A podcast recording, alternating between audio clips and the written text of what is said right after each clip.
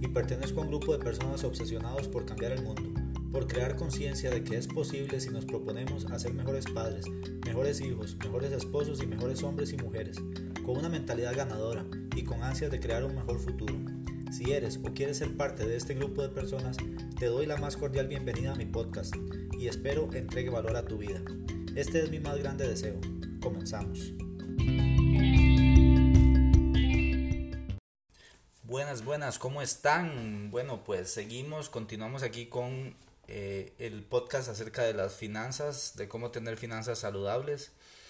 Eh, bueno, el podcast pasado, el de ayer, bueno, no sé si lo están escuchando el día siguiente o lo están escuchando seguido, pero en el podcast pasado eh, vimos cómo mejorar las finanzas.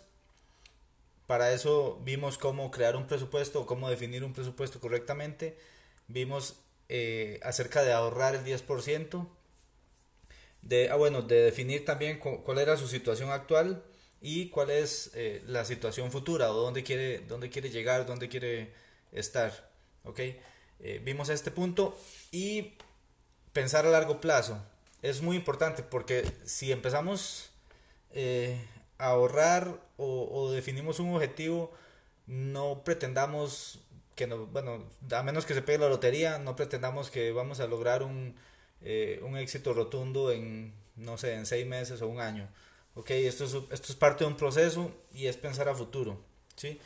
Entonces, ahora vamos a ver un punto que es págate primero. Ese, eso lo leí en un libro hace tiempos y me pareció interesante. Y es que muchas veces nosotros trabajamos para, para pagarle a todo el mundo y nos quedamos sin dinero nosotros. Entonces, ¿qué pasa? Que al final estamos trabajando para otros, no trabajando para nosotros, ¿ok? Entonces es importante siempre, apenas recibe un salario, pagarse uno primero. Y bueno, ¿cómo, cómo puede uno pagarse primero? Agarrando el 10% de lo que le pagan y ahorrándolo. Ese es, ese es lo que uno se está pagando porque es lo que a uno le toca. Incluso si tiene, eh, bueno, si tiene definido algún ahorro, pues pagar ese ahorro primero y decir, bueno, yo quiero, no sé, si el objetivo es comprarse unas tenis, entonces, ok, voy a ahorrar para, para comprarme mis tenis. Y después vamos a empezar a pagar todas las cosas que tenemos. Es, es importante cuando hay un presupuesto porque nosotros sabemos que presupuestariamente cuánto es lo que, de lo que disponemos. O sea, cuántos son los gastos fijos y cuántos son los gastos eh, los gastos hormiga que llaman. Los gastos hormiga, eh, el, podcast pasado no lo, o el episodio pasado no lo expliqué, pero gastos hormiga se refiere a esos gastos que se nos van sin darnos cuenta. Fue en el podcast, en el episodio pasado hablé de que cuando nosotros tenemos un presupuesto nos damos cuenta que dentro del presupuesto nuestros gastos vivos son un 80% y hay un 20% que desaparece y no sabemos en qué. Es, esos son los gastos hormiga. Son que, por ejemplo, una salida a comer, eh, que alguien pasó vendiendo eh, empanadas en el trabajo y pasa y bueno, vamos a comprar unas empanadas, que después de almuerzo dijimos, vamos a comernos un helado, vamos y nos comemos un helado. Esos son pequeños gastos, se llaman gastos de hormiga porque son eh, ahí de poco en poco en poco hasta que, hasta que se acaba nuestro, nuestro salario, nuestra quincena. Entonces, pagarse primero es importante porque uno puede eh, organizar los gastos. Entonces, ya una vez que yo me pagué, ya yo trabajé para mí, entonces, ok, me pagué y después voy a pagar el resto. Esto funciona también cuando la gente tiene una empresa. Hay muchos que tienen empresa y son empresarios, pero eh, primero le pagan a todos los empleados y después ellos se quedan sin nada. Entonces, eh, es, es, complicado porque, bueno, hay casos donde dicen, sí, es que de, de todas maneras el, el, mes no alcanzó para pagarle a todos. Pero sí es importante definirse un salario como si uno fuera un empleado también. Eh, si uno tiene su empresa, decir, ok, yo, eh, hay, va a haber gastos que son gastos de empresa y gastos míos personales. Entonces, como mis gastos son personales, tengo que definirme como si yo fuera un empleado de mi empresa. Entonces, ok, si supongamos que a la empresa le entra un millón, pero yo definí que mi, mi salario va a ser 200 mil, entonces, ok, 200 mil son míos y, y, el resto es para gastos operativos de la empresa. Eso es muy importante porque eh, pasa que le pasa a muchísimos eh, empresarios que empiezan, empiezan su empresa, pagan todo, al final de mes se quedan sin nada y no saben en qué, y se quedaron sin plata para ellos, no se pueden comprar nada, y, y es, se vuelve un, un autoempleo eh, más bien tóxico, porque al final están trabajando, están haciendo lo que les gusta, o sea, tienen su, su negocio, su empresa, están haciendo lo que les gusta, pero no están generando nada para ellos. Entonces es importante tener ese, ese control y ese nivel. Cuando yo sé que es que, que, yo soy un empleado de mi empresa, entonces es más fácil pagarme y no tener que estar sacando eh, de, la, de, la, caja, porque también pasa que muchos empresarios, eh, ellos, digamos, se definen que dicen, no, es que la empresa es mía, entonces eh, van a ser mis gastos. Eh, si yo tengo que comprarme algo, entonces lo saco aquí de la caja chica de la empresa, porque al final es, es plata mía, pero no, porque también eso después repercute en la contabilidad de la empresa. Entonces es importante tener como dentro de, meterse uno dentro de la planilla y decir, bueno, yo soy el dueño de la empresa, pero yo tengo un salario también. Entonces, obviamente, después, a, a final de año, dentro de los dividendos, le toca a uno eh, las utilidades de la empresa. Pero, mientras tanto, uno tiene que eh, mantener el control de lo que gasta personalmente. Entonces, es importante eso también. Eh, otro punto que hice yo cuando, cuando estaba empezando fue crear una lista de mis deudas y ordenarlas. Entonces ahí yo saqué el rato, no es que se hace una lista en cinco minutos y yo pongo, ah, esto, esto, esto. Yo saqué el rato para meterme a las cuentas bancarias y decir, bueno, tengo un préstamo aquí, vamos a ver cuánto se debe efectivamente de ese préstamo, vamos a ver cuánto es el, el interés que estoy pagando de ese préstamo. Eh, tengo otro préstamo en esta otra entidad bancaria, vamos a ver cuánto pago, cuánto pago mensualmente, cuánto debo y cuál es el interés que yo estoy pagando sobre eso. Igual con cada una de las tarjetas de crédito, decir, ok, esta es, eh, en esta tarjeta de crédito eh, estoy pagando tanto y eh, tanto de interés. Entonces, de esta forma pude ordenar todas mis deudas en una lista y las ordené, ojo, mucha gente las ordena por lo que, lo que se debe, lo que más se debe. Entonces ponen la hipoteca de la casa primero, después el carro, después tarjeta de crédito, no sé. Pero no, no hay que ordenarlas por lo que más se debe, sino que hay que ordenarlas por la tasa de interés porque eso es lo que nos está consumiendo más. ¿okay? La tasa de interés es al final lo que nos está consumiendo más porque, eh, por ejemplo, si yo ordeno por la hipoteca de la casa, es muy posible que nunca salga de las deudas porque yo veo que la hipoteca de la casa es muchísimo y voy a tratar de pagarle, pagar esa deuda primero y es muchísimo, entonces el resto de deudas se van a acumular y van a generar más intereses.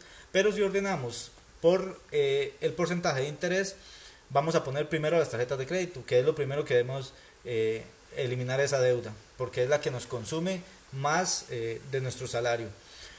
Al final termina, no sé, la, puede ser que la casa o la hipoteca quede de último en la lista.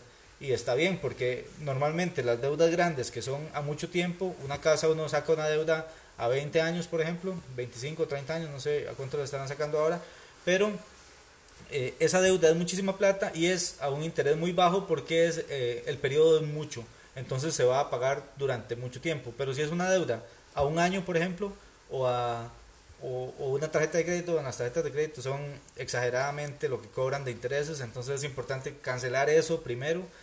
Y si uno tiene una deuda a un año o a dos años, es probable que el interés sea bastante alto, entonces también hay que tratar de pagar eso.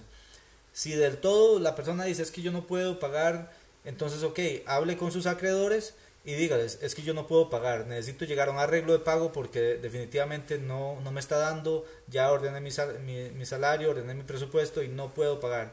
Entonces el acreedor tiene dos opciones, o decirle, ve a ver qué hace y aceptar que usted no le va a pagar y empezar un proceso judicial que va a durar dos, tres años, o decirle, ok, lleguemos a un arreglo de pago, págueme tanta cantidad por mes para, para saldar la deuda y ahí se va a ir rebajando. Incluso podrían hasta congelarle los intereses, porque hay acreedores que dicen, bueno, como vemos que usted no puede pagar y ya nos entregó los documentos de que realmente eso es lo que, lo que recibe, esto es lo que tiene que pagar normalmente.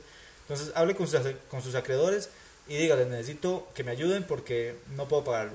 Y esto es posible, o sea, uno puede ir a un banco y decirles, necesito que me ayuden, incluso ellos les van a, le van a, a dar otras opciones que también son viables, que es consumir, eh, eh, adquirir las deudas y dejar una sola deuda a un interés eh, más bajo, pero a mayor tiempo. ¿Qué genera esto? Usted va a pagar más a futuro, pero va a tener más liquidez. Entonces, ojo, al tener más liquidez no quiere decir que ya, ok, me queda libre, entonces puedo volver a comprar y volver a endeudarme. No. Si usted tiene más liquidez es para que esa liquidez la utilice para pagar ese préstamo o para pagar las tarjetas o para, para, para pagar lo que debe. No, no es que tiene más liquidez para, para ser loco y volver a endeudarse y después va a estar más bien peor.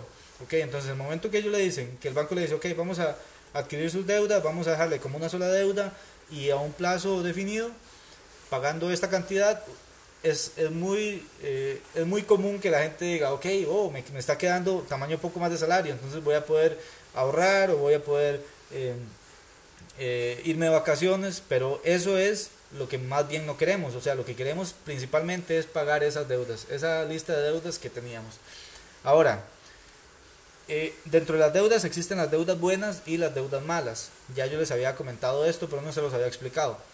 Deuda buena es una deuda que al final me va a generar interés, que me va a generar un, una ventaja para mí. Y deuda mala, obviamente, bueno, la palabra lo dice, me va a exprimir plata. Como por ejemplo, ¿qué puede ser una deuda mala? Utilizar la tarjeta de crédito para comer. Porque el comer al final eh, ya me quedé sin la plata y yo pude, pude pagar en efectivo para comer, pero es, esta plata que usé para comer va, va a estar ahí en la tarjeta, al final tengo que pagarla. Eh, igual otra deuda mala sería endeudarse para ir de paseo, porque estamos disfrutando primero y después pagando. Entonces es mejor pagar y, ok, una vez que ya tenemos pago, vamos a disfrutar y después cuando regresamos del paseo nos, nos, nos olvidamos de que hay que pagar y continuamos ahorrando. Por eso les comenté que en el presupuesto deberían tener un rubro para, eh, para, eh, ¿cómo es? Dentro del presupuesto deben tener un rubro para ahorros, ¿ok? Y dentro de esos ahorros sería un ahorro, eh, un ahorro para paseos o para vacaciones o un ahorro para, eh, eh, no sé, para salud, porque sí es importante tener esto bien claro, ¿ok? la deuda buena podemos hablar de una deuda buena cuando, por ejemplo, a mí me dicen es que hay un curso, eh, en este curso lo que usted va a aprender va, va, va, a provocar que usted cambie de trabajo por un trabajo que genere más ingresos o eh, pueda generar un proyecto y en ese proyecto va a generar el doble de lo que está invirtiendo. Entonces, por ejemplo, si yo pago mil dólares en un curso, yo espero que esos mil dólares se me, se me vean reflejados porque después, ya sea que cambio de trabajo y me van a pagar en el otro trabajo mil dólares más por mes o 500 dólares más por mes, que ya yo sé que en dos meses ya recuperé lo que pagué. O que voy a crear un proyecto y que con ese proyecto yo sé que yo lo voy a vender en 5 mil dólares o lo voy a vender en, eh, o lo puedo vender en muchas, a muchas personas y voy a generar el doble o más de lo que estoy, de lo que estoy invirtiendo. Eso es una deuda buena. Otra deuda buena, cuando uno se, se endeuda para comprar una propiedad para tenerla alquilada. O sea, estoy comprando un activo que me está generando al final un ingreso y que con ese ingreso estoy pagando esa deuda. Entonces, eh, hay diferentes puntos. Por, bueno, eh, en, el, en, el, episodio de mañana les voy a estar hablando sobre eh, cómo uno puede, teniendo plata, una vez que ya uno tiene el ahorro, cómo uno puede utilizar la plata de otros para el beneficio propio y no utilizar la plata de uno. Entonces, eso se lo voy a enseñar eh, en el episodio de mañana. Por ahora vamos a, ver, bueno, algunos otros ejemplos de deudas buenas. Por ejemplo, eh, podríamos hablar que una deuda buena, eh, hay gente que me dice, comprar una casa. Mm, sí no. Sí, en el caso de que la deuda que yo estoy pagando va a ser muy parecido a lo que yo pago de alquiler de casa. Por ejemplo, si yo estoy pagando de alquiler de casa 500 dólares y voy a endeudarme para pagar mi casa propia y lo que voy a pagar son 600, 700 dólares, vale la pena. Porque eh, va, a ser un, va a ser algo que yo estoy invirtiendo y que me va a quedar a mí. Pero ¿qué pasa? Que muchas veces la gente está pagando 250 dólares, 500 dólares de, de alquiler y se compra una casa y que va a pagar 1200 dólares de, de, de hipoteca y al final es una casa que no le está generando ingreso, simplemente le está sacando más de lo que tenía. Entonces, por ahí podríamos decir que es una deuda buena si usted al tener la casa puede sacar provecho de ella y es una deuda mala si más bien le está extrayendo dinero. Que siempre que uno hable de activos y pasivos, los pasivos son los que nos sacan dinero. O sea, lo, que nos sacan dinero, llámese un carro, por ejemplo, un carro nos está sacando dinero, a menos de que usted use el carro para, eh, para su trabajo. O sea, para que usted trabaje con el carro. Por ejemplo, eh, Conozco el caso de un, de un señor que es panadero y él decía, es que yo quiero llegar, entregar el pan que yo hago, o sea, que, no la gente, que la gente no venga a comprar pan a la panadería, sino que yo vaya y, brindar un servicio de, mayor calidad y ir a entregar el pan casa por casa. Entonces, lo que hizo fue que se compró un carro con cajón para echar el pan todas las mañanas, hacía el pan, lo echaba ahí y lo iba a repartir. Entonces, esa era una, deuda buena, porque al, final el, el adquirir este carro hizo que él generara más ingresos porque él podía llegar a más población que la población que llegaba a la panadería. Entonces, de esta forma podemos identificar que la compra de un carro es una deuda buena. Pero la deuda mala con la compra del carro es, por ejemplo, que yo compro un carro eh, simplemente porque quiero aparentar. Eh, bueno, esto también lo vamos a ver en el episodio siguiente. Que yo quiero aparentar tener un carro más grande o tener un carro, eh, tal vez no lo necesite. O sea, si, si yo no tengo hijos, por ejemplo, yo no necesito un carro de, que tenga más puertas de lo normal o que, o sea, que un carro más grande, por ejemplo. Ya una persona con, con tres hijos sí necesita un carro más grande, una van.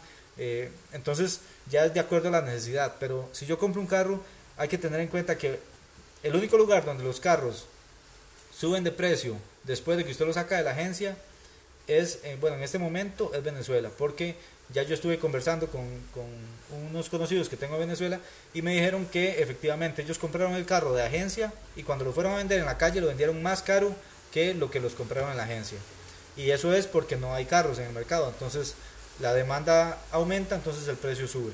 Pero en el resto de países de Latinoamérica y creo que en el mundo, comprar un carro de agencia siempre va a ser mucho más caro que comprarlo en la calle. Entonces, y una vez que usted lo compra en la calle, el carro inmediatamente va a empezar a, a perder valor.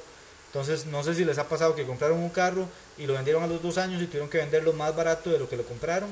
Eso es porque perdió valor. Entonces al final es una deuda que está bien, es una necesidad tener un, tener un vehículo, pero se puede convertir en una deuda mala si al final estamos teniendo un carro o dos carros. Hay gente que, tiene, que compra dos carros, a mí me pasó, yo llegué a tener dos carros y uno estaba guardado todo el tiempo porque al final solo yo manejaba, eh, mi esposa a veces manejaba, pero la mayor parte del tiempo salíamos juntos, entonces no tenía no tenía necesidad de tener dos carros. Entonces lo que hice fue, bueno, esta, esta deuda nos está exprimiendo, nos está sacando más de lo que, de lo que podemos pagar, vendamos un carro. Entonces vendimos eh, uno de los carros y nos quedamos con uno y, y, nos liberó la deuda y logramos tener una ganancia extra porque eh, el carro lo logramos venderlo eh, más, más caro, digamos, de lo que se debía a ese carro. Entonces, porque nosotros habíamos dado una buena cantidad de, de prima. Entonces, ese dinero que, nos generó, pudimos hacer dos cosas. Una era vender, eh, más bien con ese dinero pagar el otro carro y quedar libre de deudas, pero sin plata. O sea, entonces ya quedábamos sin plata y libres de deudas. O agarrar esa plata e invertirla en algún otro proyecto y seguir pagando solo un carro. Que la segunda opción me sonó más, más interesante porque teníamos un, un capital ahí, pero y no lo íbamos a tocar y seguíamos pagando el carro que todavía estábamos o estamos dentro de la posibilidad de pagar ese carro. Entonces, muchas personas tienen eh, esta, esta, esta manía, digamos, de que una vez que terminan de pagar el carro, dicen yo quiero cambiarlo y, me voy a endeudar otra vez para comprar otro carro, al final compran otro carro y, y se endeudan más. Entonces, también hay otra posibilidad que es el leasing.